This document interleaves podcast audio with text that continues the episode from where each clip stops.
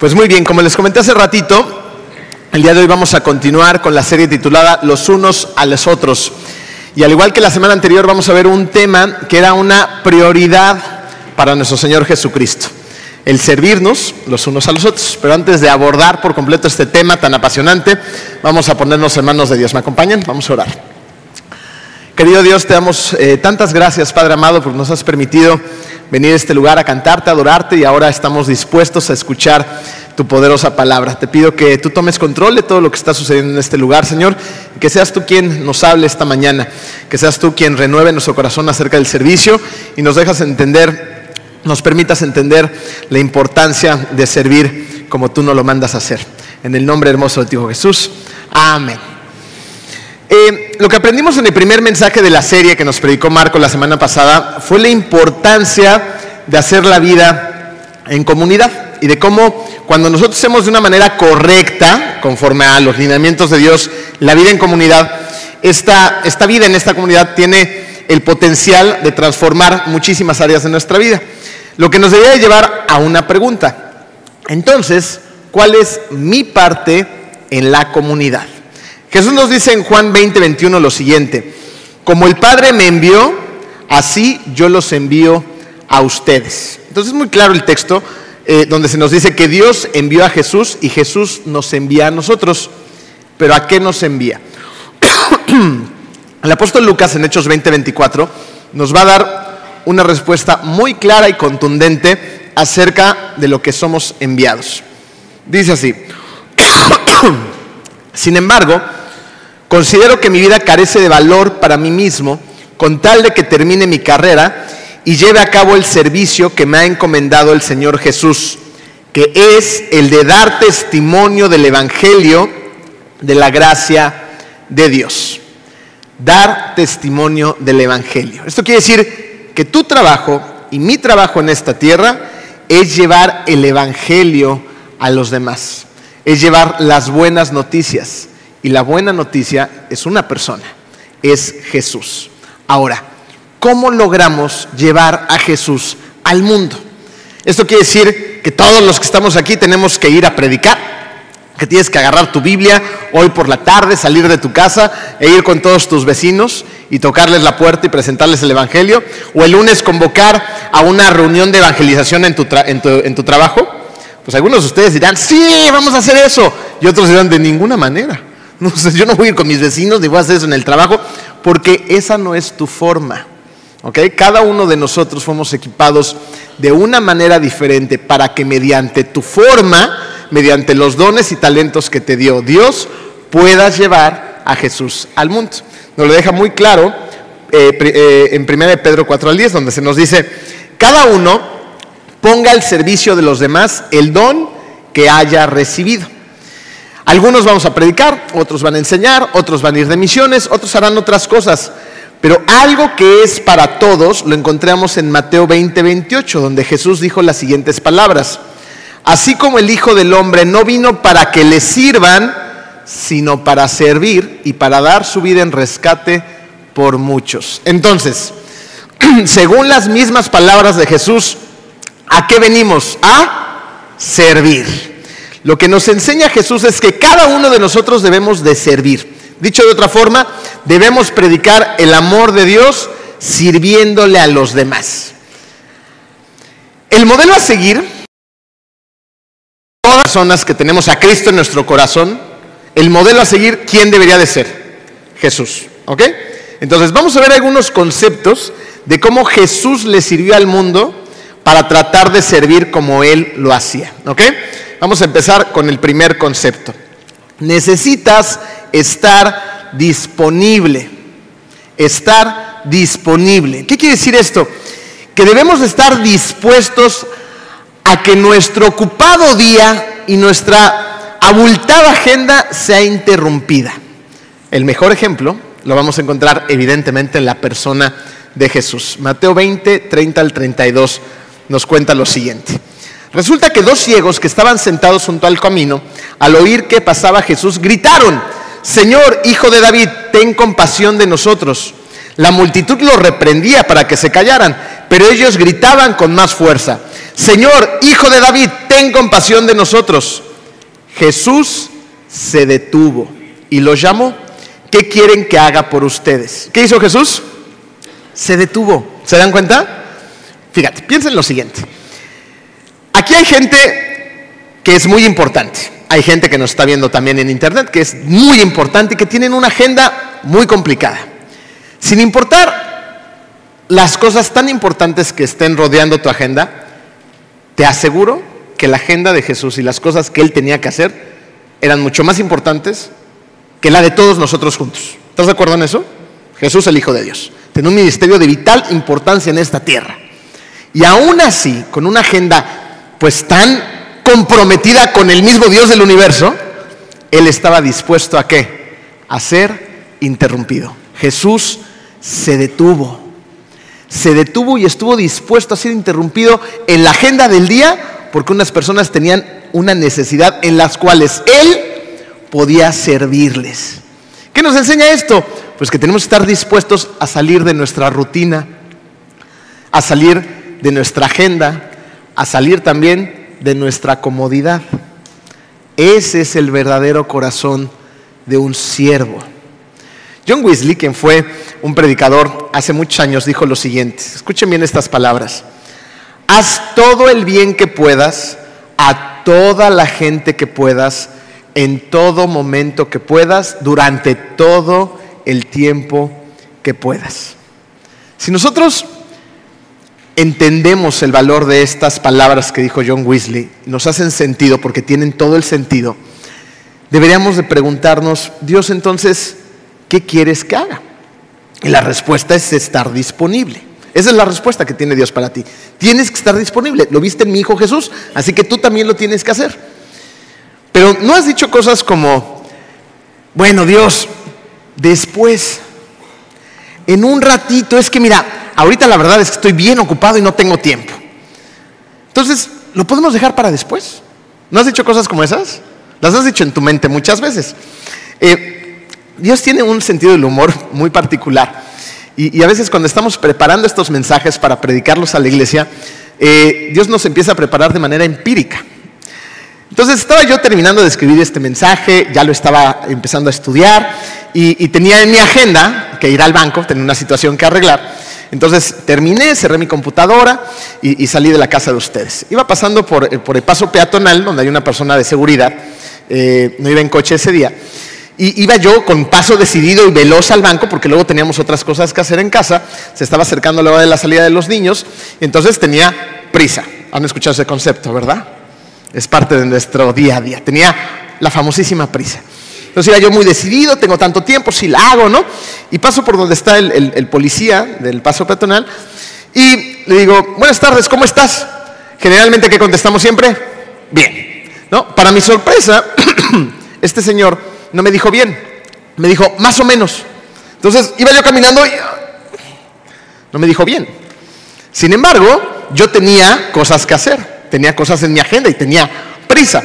Entonces, de repente tienes esas eh, eh, situaciones ¿no? que Dios pone en el corazón, Emilio, ¿no? vas a predicar acerca del servicio, tienes que estar disponible para los demás y empieza ese diálogo ¿no? con Dios.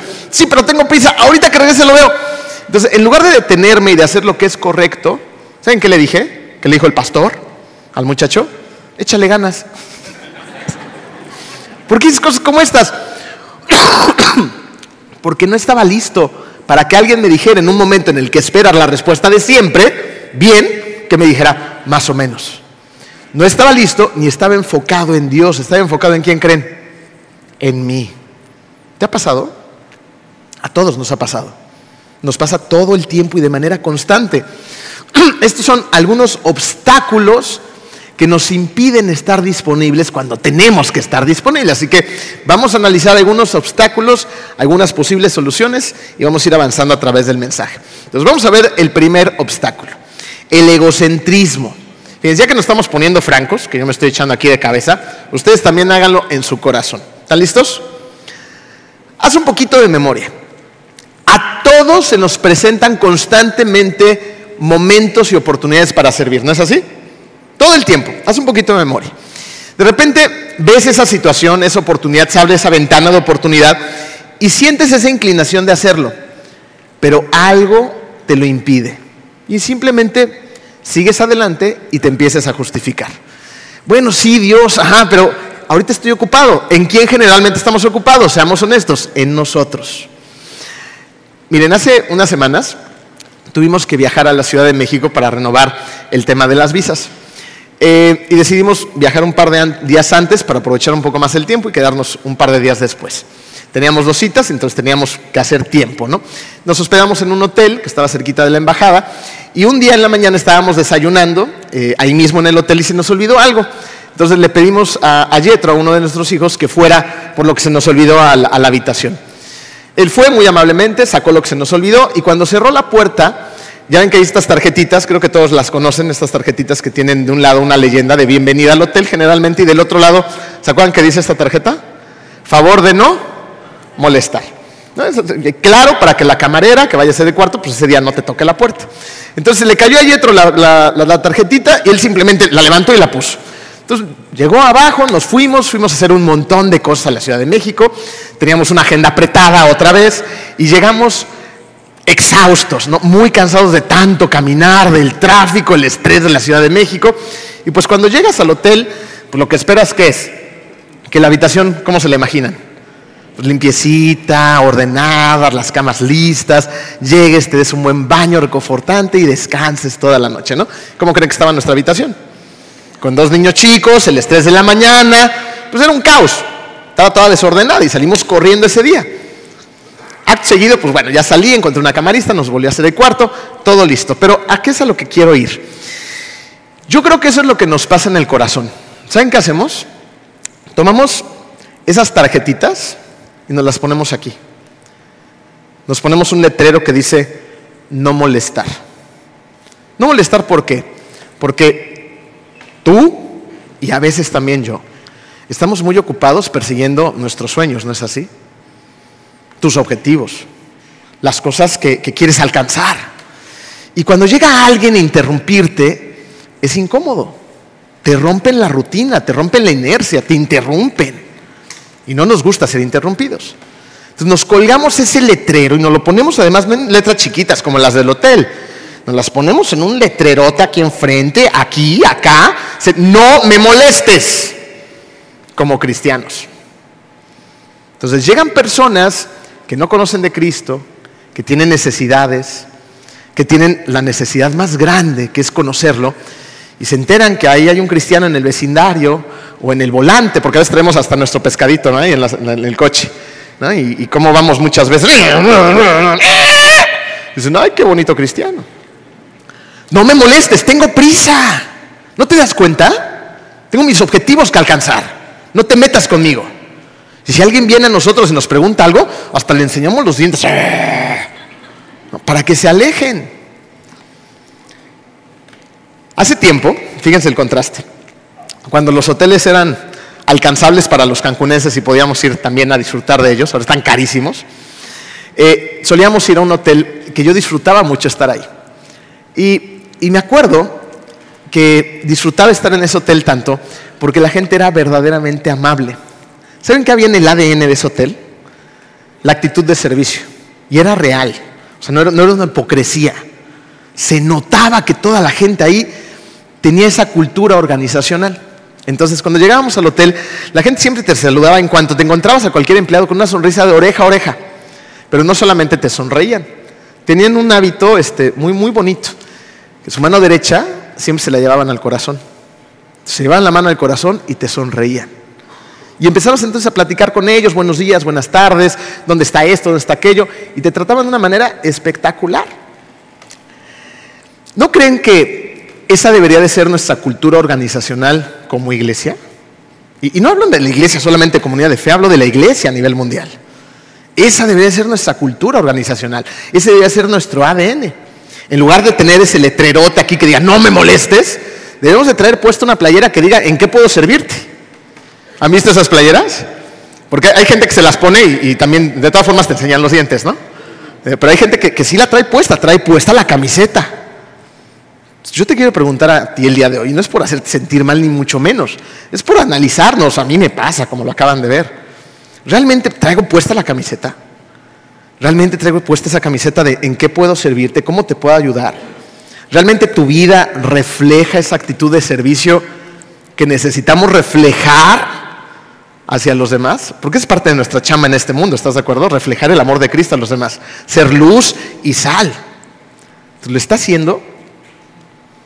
¿O tienes un obstáculo en tu disponibilidad?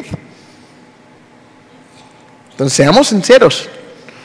Tengo que estar disponible, tengo que tener una buena actitud y tengo que estar listo para servir a los demás. Pablo nos lo dijo de esta manera en Filipenses 2.4. No se ocupen solo de sus propios intereses, sino también procuren interesarse en los demás. Y, fíjense lo que está diciendo Pablo. Pablo no está diciendo, no se ocupen de ustedes para nada, ¿eh? nada más ocúpense de los demás. ¿Dijo eso? No dijo eso. Dijo, no se ocupen solo de sus propios intereses. Pues también tenemos que ocuparnos de nosotros y de nuestra familia, ¿estás de acuerdo?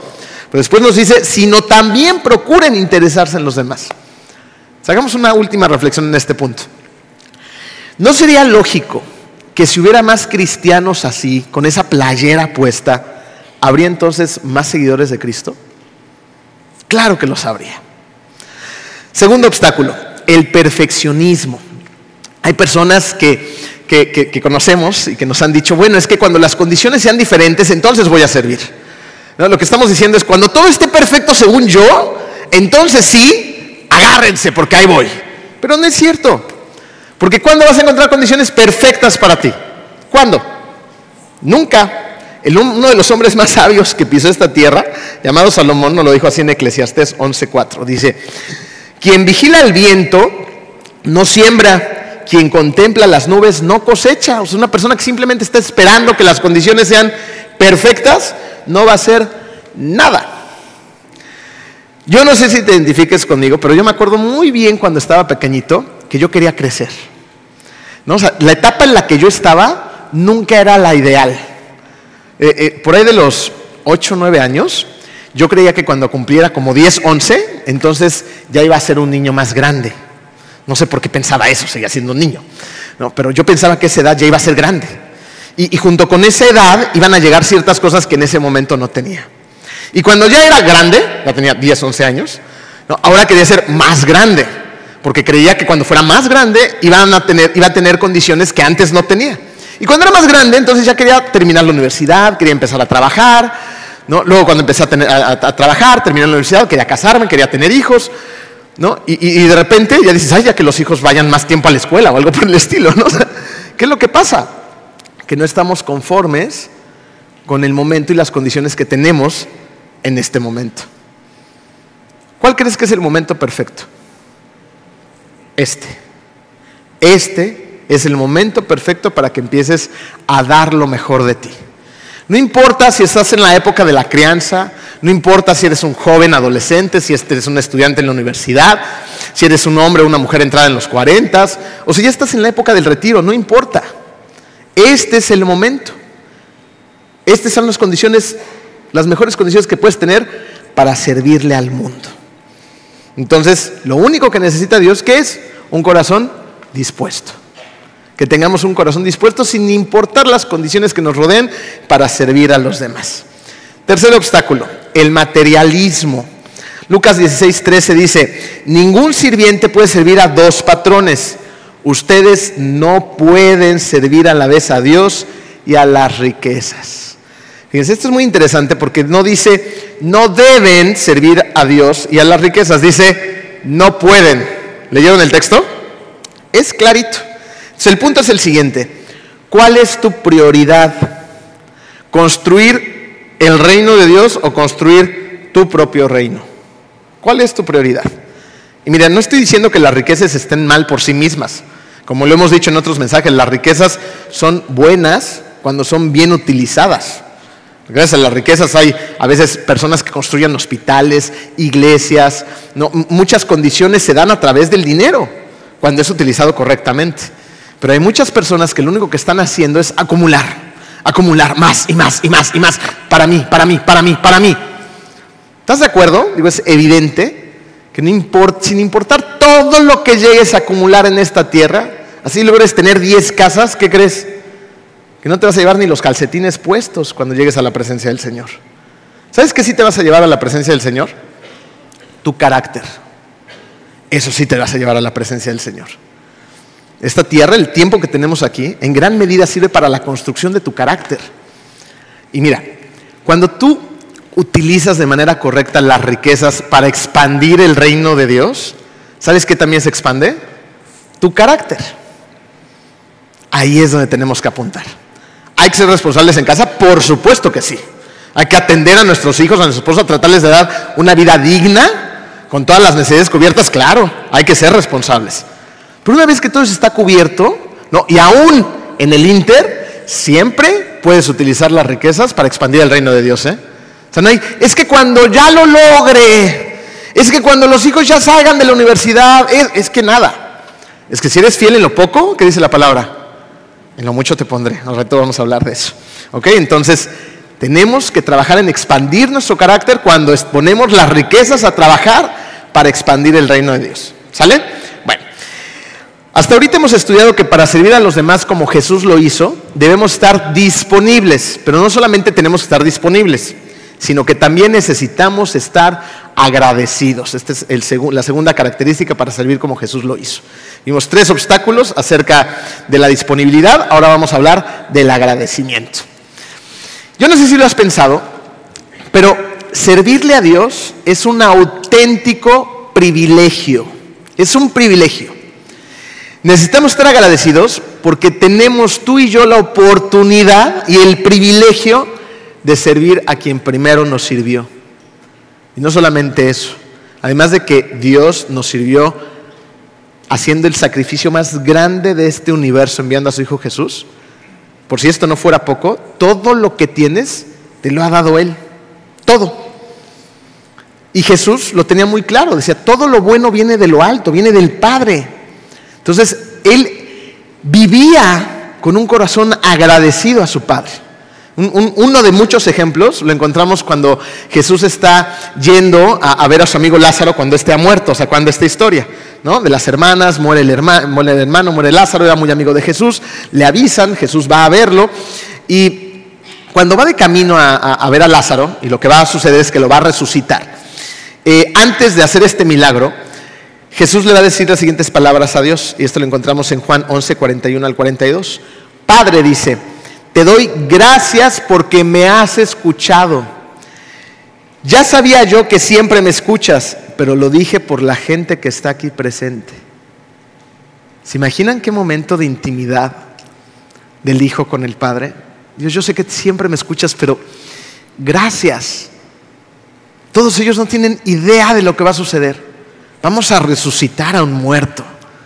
Y desde ahora sé que todo proviene de ti, que todo ese poder, toda esa gracia, todo ese poder de sanación viene de ti. Te doy gracias incluso por adelantado, porque yo sé quién eres tú.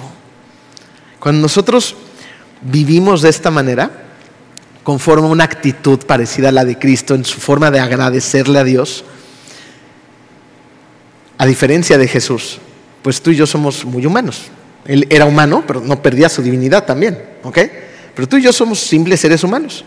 Entonces, vamos a tener algunos obstáculos acerca del agradecimiento que también vamos a tener que entender cómo librarlos. Vamos a ver el primer obstáculo acerca del agradecimiento. La comparación y la crítica. Déjame ponerlo en perspectiva. Cuando tú te pones como el estándar, ¿crees que puedes ser, eh, ser una persona agradecida? Piénsalo de esta manera. Eh, tú eres una persona puntual. En México hay pocas personas puntuales, ¿estarás de acuerdo, verdad? es una persona puntual y, llegas puntual incluso aquí a la iglesia y entonces te sientes pues bien de, ser puntual, ¿no? A veces incluso hasta un poquito orgulloso. Entonces llegas, te sientas y ya estás alabando, llegas temprano a la, alabanza y a la adoración y, de repente pues están los que tuvieron una situación o a lo mejor no son tan puntuales como tú y, empieza el ruidito de ahí atrás y te incomoda, ¿no? Dices, ay, si todos fueran tan puntuales como yo, todos podríamos disfrutar de la alabanza. Entonces empiezas a utilizarte como, pues, como un modelo, de alguna manera, tú. Ay, es que mira, yo, yo sí sirvo. Yo voy, yo vengo, yo hago, yo torno, yo acomodo la silla, yo abro la puerta, yo voy a misiones, ¿no? y ellos no. ¿no? Pues ir a diezmar al final del servicio y sentirte muy orgulloso, ¿no? Y sacar tu sobre y así, casi casi alzarlo en lo alto y orar por él. Gracias, señores. En alto, para que todos vean. Yo sí diezmo. ¿Quién sabe si tú lo hagas?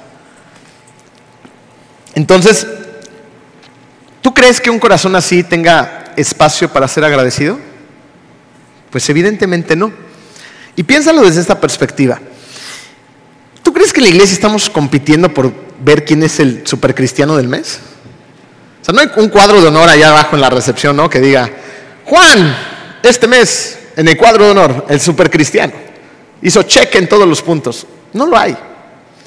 Hay otros lugares donde sí hay un cuadro de honor en la escuela, donde compites por una beca, donde compites por eh, ganar alguna medalla, un deporte, donde compites por ser el mejor empleado del mes o el que más vendió, yo qué sé. Pero aquí en la iglesia no competimos por nada de eso. ¿Sabes por qué no competimos por ser mejor que los demás? Primero porque todos estamos igual de rotos, ¿eh? Todos. Segundo, porque somos un mismo equipo. Somos el mismo cuerpo de Cristo que le estamos sirviendo al mismo Dios. Y además, estamos persiguiendo el mismo objetivo, que es la expansión del reino de Dios. Pero cuando empezamos a echar competencias entre nosotros, entonces esa playera de ¿en qué te puedo servir? se vuelve a uno a transformar y se pones a volver a poner tu letra de no me molestes, porque estoy tratando de ser mejor que los demás. Estoy persiguiendo mi propia agenda y no la agenda de Dios. Entonces tenemos que tener muy claro a quién le servimos. A Dios. Y eso entonces es como un remedio para ese corazón orgulloso. Pero no solamente puede ser un corazón orgulloso, porque también puede ser un corazón envidioso. La Biblia dice en Proverbios 14:30, la envidia corroe los huesos, o sea, es, un problema que nos hace mucho daño, porque así como podemos ver hacia abajo a la gente, también la podemos ver hacia arriba. Y nunca estar conformes con lo que yo tengo, con lo que yo soy, con lo que Dios me ha dado, y estar envidiando a los demás. Entonces, si en tu corazón hay comparación o envidia, ¿tú crees que vas a poder servir de la manera correcta? Es evidente que no. Por eso necesitamos estar siendo agradecidos constantemente. Dios, gracias a ti tengo lo que tengo. Tú me lo has dado y yo puedo hacer partícipe a los demás de las bendiciones que tú me das. Esto te da un corazón entonces humilde. Del orgullo y la envidia se transforma en humildad. Segundo obstáculo, los motivos equivocados. Mateo 6.1. Cuídense de no hacer sus obras de justicia delante de la gente para llamar la atención. Si actúan así, su Padre que está en el cielo no les va a dar ninguna recompensa. Entonces pregúntate lo siguiente, ¿para qué sirves? ¿Sirves para agradar a Dios o por algún otro motivo en tu corazón? Una muestra de estos motivos, mira, tú puedes servir para ganar la admiración de la gente. O sea, estás buscando reconocimiento, que la gente te voltee a ver, que te aplaudan. Y eso no es un motivo que le agrade a Dios. Tú puedes servir eh, para sentirte mejor, porque a lo mejor estás batallando con ciertas cosas, pecados, esto, el otro. Entonces, en el servicio encuentras un pequeño remedio para sentirte un poquito mejor. Pero este tampoco es el motivo correcto. O incluso ¿para qué puede servir? Para negociar con Dios. Decirle, mira Dios, yo ya ayudé, yo ya fui, yo ya di, ahora te toca a ti. O sea, empiezas a utilizar el servicio como moneda de cambio con Dios y ese tampoco es el motivo correcto. Ahora, ¿cómo saco esos motivos incorrectos de mi corazón? Con gratitud. Todo lo que tienes, todo lo que eres, todo lo que puedes dar a los demás, proviene del Señor. Entonces, dale las gracias con un corazón que derrame gratitud. Esto se va a notar y va a hacer que otros entonces quieran seguir a Cristo. Y por último, para servir como Jesús lo hizo, necesitas ser fiel. ¿Sabes por qué es tan importante ser fiel? Porque significa que no te des por vencido. Yo sé que ser un cristiano que sirve no es para nada fácil. Nos encontramos en un camino complicado y tenemos que ir nadando contra corriente en este mundo.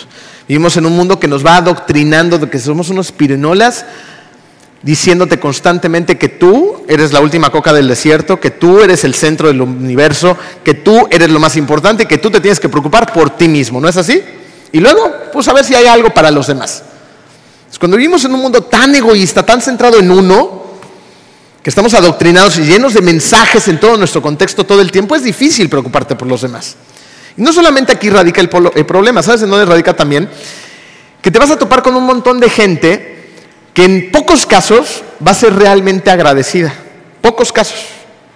En muchos otros casos va a ser completamente indiferente a tu servicio. Y en otros casos ni siquiera va a ser indiferente, va a ser malagradecida. Entonces, cuando nos encontramos con estas situaciones, oye, no le importa todo lo que está haciendo, todo lo que estoy haciendo, vengo y sirvo y mira cómo me tratan. ¿no? Son unos malagradecidos. ¿Qué pasa en nuestro corazón muchas veces? Se desanima. Y llega un momento en el que el privilegio, el gozo del servicio, entonces tú por desenfocarte de Dios y enfocarte en la gente, se empieza a convertir ese hermoso servicio en una carga. Y es ahí donde tenemos que reenfocar nuestra mirada y decir, a ver Dios, ¿por qué me siento desanimado? ¿Por qué ya no tengo las más ganas de servir? ¿Qué está pasando en mi corazón? Para volvernos a recargar de lo importante. Juan 17:4, ya en el final del ministerio de Jesús, Jesús dijo estas palabras, yo te he glorificado en la tierra y he llevado a cabo la obra que me encomendaste. Entonces, Jesús llevó a, cargo la obra que se le encargó que nos enseña esto, que tú también tienes que llevar a cabo la obra que se te ha encargado. La obra la, vimos hace rato, llevar las buenas nuevas, llevar a Jesús. ¿Y cuál es una excelente herramienta para hacerlo? Sirviendo a los demás. Esa es una excelente herramienta para hacerlo. ¿Y esto sabes qué te recuerda? Te recuerda que cuando somos fieles a nuestro llamado, entonces recordamos la motivación correcta del servicio. ¿Cuál es la motivación correcta? La salvación de los demás. Ni más ni menos, ¿eh? Es una gran recompensa, la salvación de otras personas. Entonces, el trabajo que hagamos para la extensión del reino de Dios en esta tierra es el trabajo más importante que tienes en la tierra. Yo sé que para muchos de ustedes eh, eh, esto podría ser como algo secundario, ¿no? Porque mi trabajo es lo más importante. Con mi trabajo mantengo a mi familia. No, ves el sudor de mi frente, sangre, sudor y lágrimas. Y es importante el trabajo. El trabajo nos da dignidad y provee a las personas con las que nos rodeamos, a nuestra familia. Pero ese no es tu trabajo más importante. El trabajo de expandir el reino de Dios es un trabajo eterno. Tu otro trabajo, pues un día te vas a jubilar, un día simplemente ya no vas a tener las fuerzas para seguir trabajando como antes. Y déjame decirte algo, si eres workaholic va a ser muy duro para ti. Porque cuando no puedes trabajar y tu identidad estaba en el trabajo, vas a sufrir y mucho. Y te va a costar un tiempo, y hay gente que, que le cuesta toda la vida entender que ese no era la misión de su vida. ¿Ha sido una bendición? Claro que es una bendición el trabajo, pero el trabajo más importante es la extensión del reino de Dios. Ahí es donde tenemos que ver la mirada. Hace un tiempo les conté acerca de el padre de Rick Warren. Eh, enfermó, su papá que creo que tenía cáncer, y al final de sus días él ya estaba en una condición pues muy crítica, ya estaba prácticamente agonizando y unas horas después él falleció. Y el papá de Rick Warren no dejaba de repetir la siguiente palabra, uno más para Cristo, uno más para Cristo. Resulta que el papá de Rick Warren fundó un montón de pequeñas iglesias en muchísimos lugares y, trabajó de una manera impresionante, con una pasión inquebrantable para llevar uno más para Cristo. Era tan fuerte su convicción que en los momentos finales de su muerte, ahí estaba puesta, ahí estaba puesto su corazón, en uno más para Cristo. Así que debes de ser consciente que el trabajo más importante que Dios te ha dado en esta tierra es trabajar para extender su reino. Y este no va a ser un trabajo en vano. ¿Por qué te digo que no va a ser un trabajo en vano? Porque muchas veces creemos que las pequeñas cosas que hacemos no tienen grandes repercusiones. 1 Corintios 15, 58 dice Pablo, por lo tanto, mis queridos hermanos, manténganse firmes. ¿Escucharon? Manténganse firmes e inconmovibles les digo esto y se lo repito tan fuerte porque a veces estamos cansados del servicio. Manténganse firmes, inconmovibles, progresando siempre en la obra del Señor, conscientes de que su trabajo en el Señor no es en vano. Ningún servicio que prestes es en vano. No importa si te toca abrir la puerta de la recepción y sonreírle a alguien que va llegando. Si te toca doblar los programas, te estás acabando ahí las uñas cada domingo. No importa si te toca acomodar las sillas, si te toca acomodar los cables, si te toca sudar en el estacionamiento, si te toca eh, eh, arreglar las bodegas o ir a cargar los bultos de cemento cuando hacemos construcciones en las escuelas. No importa si vas a una cárcel o un hospital, ningún servicio es en vano.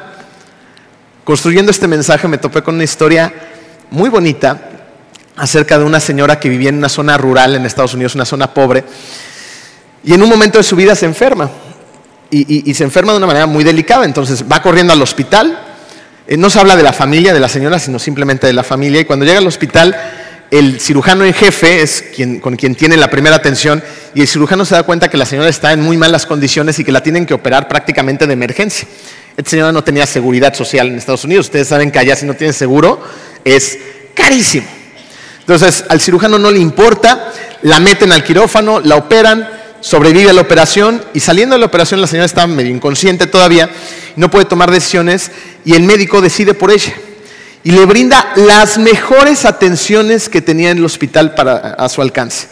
Le, le da una habitación privada y le pone enfermería privada las 24 horas del día hasta que ella se logra recuperar y continúan con un alto nivel de medicina para su salud. Cuando ella ya sale adelante, entonces está sorprendida de todo lo que ha pasado a su alrededor, de que le salvaron la vida, de la atención tan grande y tan profesional y tan cara que le están brindando. Y llega un momento en el que tiene que pedir la cuenta. Entonces, pues imagínense, no sé si han estado en esa situación, pero es duro cuando tienes que pagar la cuenta de un hospital caro pide la cuenta, se decide, llega esta y empieza a ver un cuento, no, no, no, no. Y, pues bueno, casi se vuelve a morir la pobre señora después de ver el total.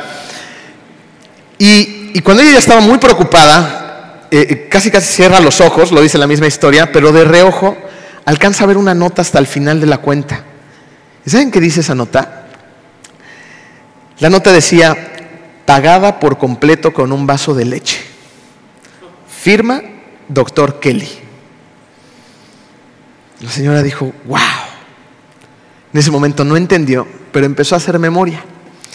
Y resulta que décadas atrás había una vez un niño, bueno, no un niño, un jovencito, que estaba tocando puertas en una zona rural.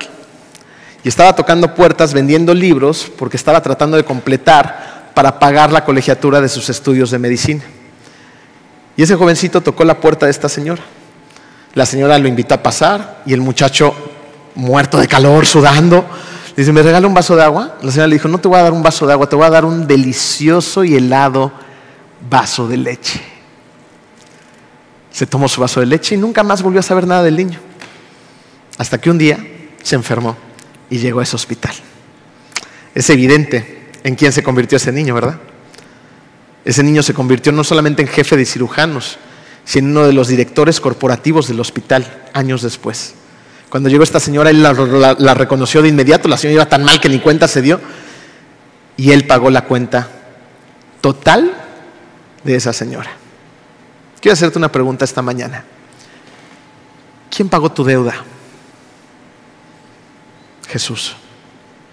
Una deuda que tú jamás, ni en el mejor de tus sueños, ni acumulando toda la riqueza por generaciones y generaciones, podrías pagar. Y Jesús vino y liquidó la deuda, pagada con sangre, con la vida de Jesús. Tu cuenta ha sido saldada. El día de hoy, probablemente en tu caso, ya sirvas, pero tal vez pues sirves porque ya se te ha convertido en un hábito, en una rutina y has perdido el entusiasmo del servicio. Has perdido la pasión por el servicio. Tu deuda fue pagada. Y tú hoy tienes el privilegio de servir al Rey de Reyes con tu servicio. ¿Por qué hoy no renuevas tu actitud acerca del servicio? Reenfocas tu actitud y dices, Señor, déjame servir como tú quieres que sirva. y repartes muchos vasos de leche a tanta gente que se te acerca y que tiene tanta necesidad de Dios. Y tú eres el medio para presentarle a Dios a esa persona a través de Jesús. Hazlo hoy, con lo que tienes, pero hazlo bien, como sirviendo para el Señor con excelencia. Si en tu caso no sirves, pues ¿qué crees que te voy a decir? Pues ya sirve, ¿no? Sirve. El que no vive para servir no sirve para vivir. Sirve. ¿En qué? ¿En dónde? En lo que sea. Pero sirve. y hazlo como para el Señor. Si tú sirves y lo haces como para el Señor, un día te vas a morir. Perdón, pero es la verdad. Y ese día tú vas a tener una plática con Dios. Y Dios dentro de esa plática te va a preguntar, pues, ¿qué hiciste, no? Con mi hijo Jesús. A partir de esa pregunta va a haber otras. Si tú le contestas que, sí, creíste en Jesús, bueno, yo te va a preguntar, ¿y qué hiciste con todo lo que te di? ¿Qué le vas a decir? Pues mira, Jesús, la verdad es que estaba bien ocupado. Me quería comprar otro coche nuevo. Quería el iPhone 15. Y estaba, estaba ocupado, pues acumulando cosas. Entonces, no tuve tiempo. ¿No es otro chance? Pues no hay otro chance. Este es el chance. Pero si tú sirves y lo haces bien, como para el Señor, nuestra esperanza es que Él te diga, Mateo 25, 21, hiciste bien, siervo bueno y fiel, en lo poco has sido fiel, te pondré a cargo de mucho más. Ven a compartir la felicidad de tu Señor. Sal de aquí con una actitud renovada al servicio, que la comunidad de fe en la que vivimos vea en ese rostro un corazón lleno de gratitud, de disponibilidad y de fidelidad a nuestro Dios. Vamos a orar. Querido Dios, hoy me queda más claro que, que tú nos has hecho a cada uno de nosotros para servir. Nos has dado una forma distinta. En este lugar hay médicos con un gran corazón. Hay abogados con un gran corazón, Señor. Hay amas de casa con un corazón apasionado por su hogar, Señor. Hay personas en la tercera edad, hay jóvenes, hay adultos. Habemos un sinfín de corazones reunidos en tu iglesia, Señor. Cada uno con una forma diferente, pero todos formados para servir. Hoy te pido, Padre, que nos des la valentía a cada uno de nosotros que nos des la sabiduría para apreciar las oportunidades que presentas en el camino y nos permitas servir con una actitud renovada por ti. Permítenos servir como lo hizo tu Hijo Jesús, siguiendo tu ejemplo, Señor, su ejemplo. Parar cuando somos llamados, servir con una buena actitud, con una sonrisa en la cara, con un corazón dispuesto, con ganas verdaderamente de hacer un cambio para presentarle a Jesús al mundo. En este lugar hay mucho talento, Señor. A veces solo nos falta disponibilidad, reenfocar nuestra mirada y colocar nuestra mirada en tus ojos. Gracias, Señor, por todo lo que nos has dado, porque todo lo que tenemos, todo lo que somos, es solamente y únicamente gracias a ti. Ahora ayúdanos a poner a trabajar todo eso que nos has dado para expandir tu reino y que al mismo tiempo se expanda nuestro carácter. En el nombre de Cristo Jesús. Amén.